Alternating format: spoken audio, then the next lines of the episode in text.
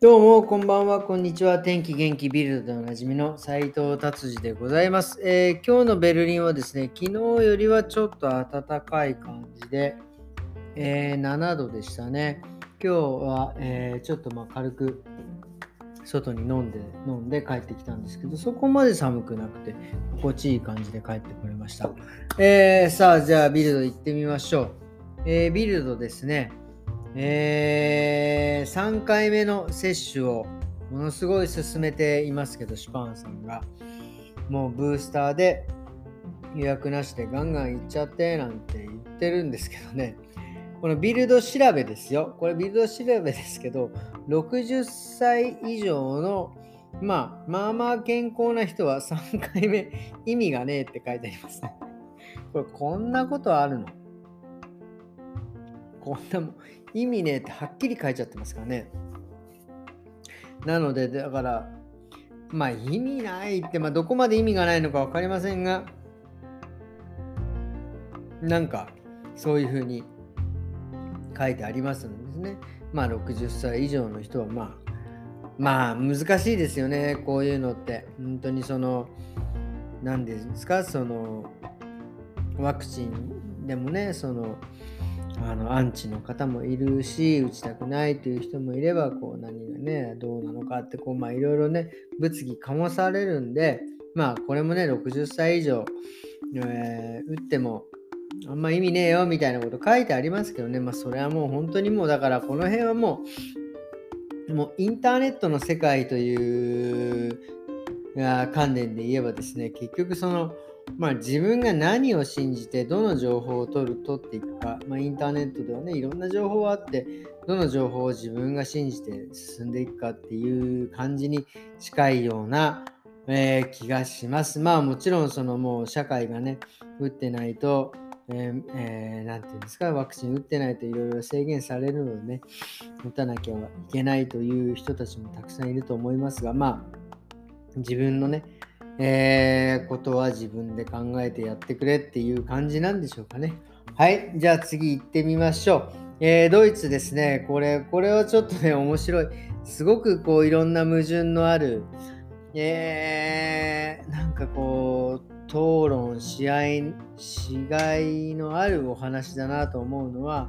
結局今エネルギー不足になっていますと。で、エネルギー不足になって、特にドイツなんかは、えー、今年の冬、その暖房代なんかがもうガンと上がるという。で、そのエネルギーが足りない分、どうするかって、まあそのこの間ね、えー、会議でもありました石炭をね、えー、いかになくして、まあ石炭、まあ火力発電ですよね。火力発電でやるエネルギーっていうのは二酸化炭素がたくさん出るんで環境には良くないということをおっしゃっておりました。なので、ドイツも石炭でのエネルギー供給はしていかないと言っておりながらですね、今年の冬はもうエネルギーが足んねえなんつって言ってるわけですよ。で、さらにその石炭エネルギーはどれぐらいその全体に占めてるかって言ったらですね、石炭での電力っていうのはね、36.9%ですよ。これまあまあですよ。で、ガスが14.4%。太陽エネルギー13.2%、風力12%。これね、まあ、原子力は11.4%なんていいんですけども、その、んこれ、例えばガス、太陽、風に至ってはですね、この辺はですね、えー、エネルギーを貯めておけないんですよね。なので、その時、えー、できたエネルギーはそこで使っていかなきゃいけないということで、これ非常にまあなんか不便な感じになってね。で、二酸化炭素出さないって言ってても、だここはね、ほんとその底辺の僕らはですね、もちろんそのあの CO2 を減らして地球環境に、え、ね、よくしてですね、していきたい未来の子供たちのためにね、やっぱり地球はね、きれいに残したいっていうのはありつつですよ。でも、やっぱり今年の冬のあのハイツングの、えーコストはそんなに払いたくねえって、これもむちゃくちゃ矛盾だらけのね、今ものすごい面白い世の中に僕はいると思うんですよね。これはね、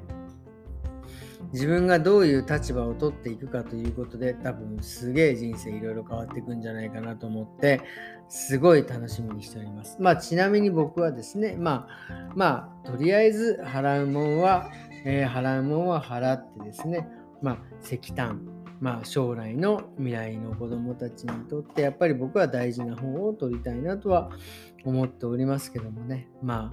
えーえー、どうどういうふうに世の中動いていくかっていうのはすごい楽しみにしております。っていうことでですね、今日はこんな感じかな、ビルド。でですね、今日は、まあ、まあ、なんか何をね、ちょっとお話ししようかなと思ったのはですね、えー、このね、えーと、ラジオでも昔出てもらいましたけど、ジャズマンの方がいるんですけど、その方がね、今日、えー、カットしに来てくれてですね、やっぱジャズマンっていうのはね、僕は慣れないですけど、本当にもうなんか生き方としてかっこいいって男というか、すごいなっていうですよね。まあまあなんかまああの昭和で申し訳ないんですけど、えー、泣きなしの金は持たねえぜっていう。もうほんとその日稼いだ金は全部酒に終わるぜっていうなんかまあ、なんかそれはね、酒っていうのはま比喩なんですけども、その例えがね、えー、すごくかっこよくて、で、その自分の音楽とか、そういうのにも、えー、その常に、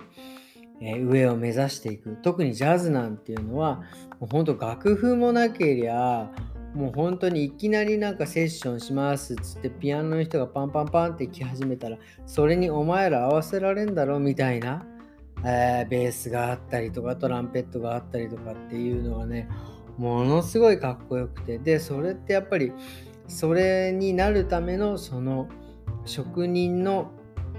もう練習量は半端ないわけですよね。本当にその今コロナ禍でねやっぱりコンサートとかいろいろできなくなって本当に苦しいとは思うんですけどやっぱりそのみんなジャズメンたちがこう集まってですね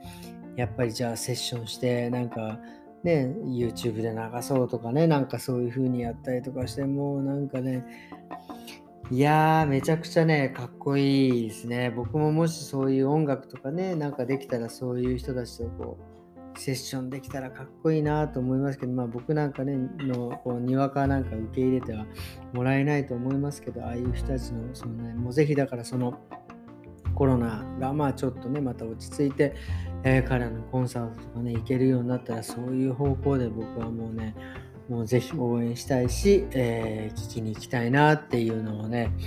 えー、思いました。本当にね、こう、まあ、アーティストの人もそうですけど、特に今ね、この時期やっぱりコロナで、えー、作品が売れなかったりとか、もうとにかく、もうとにかくもう我慢の時期というかね、もうみんなそういうふうに思って、もうこのこれが開けたら爆発するぞっていう感じだから本当にあのコロナがねちょっとね開け開けた時のまあコロナバブルじゃないけど、えー、アーティストのコロナバブルが起きた時にめちゃくちゃ楽しいんじゃないかなっていうのはね、えー、非常に、えー、楽しみにしておりますなのでですねここは本当にもうちょっとなんでね皆さんこう頑張って乗り切ったらもう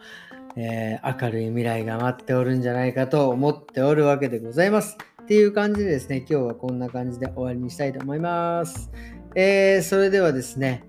えー、今日は、えー、火曜日ですか。明日水曜日ですね。当たり前ですけど、また、えー、明日もよろしくお願いします。それではまた明日、さようなら。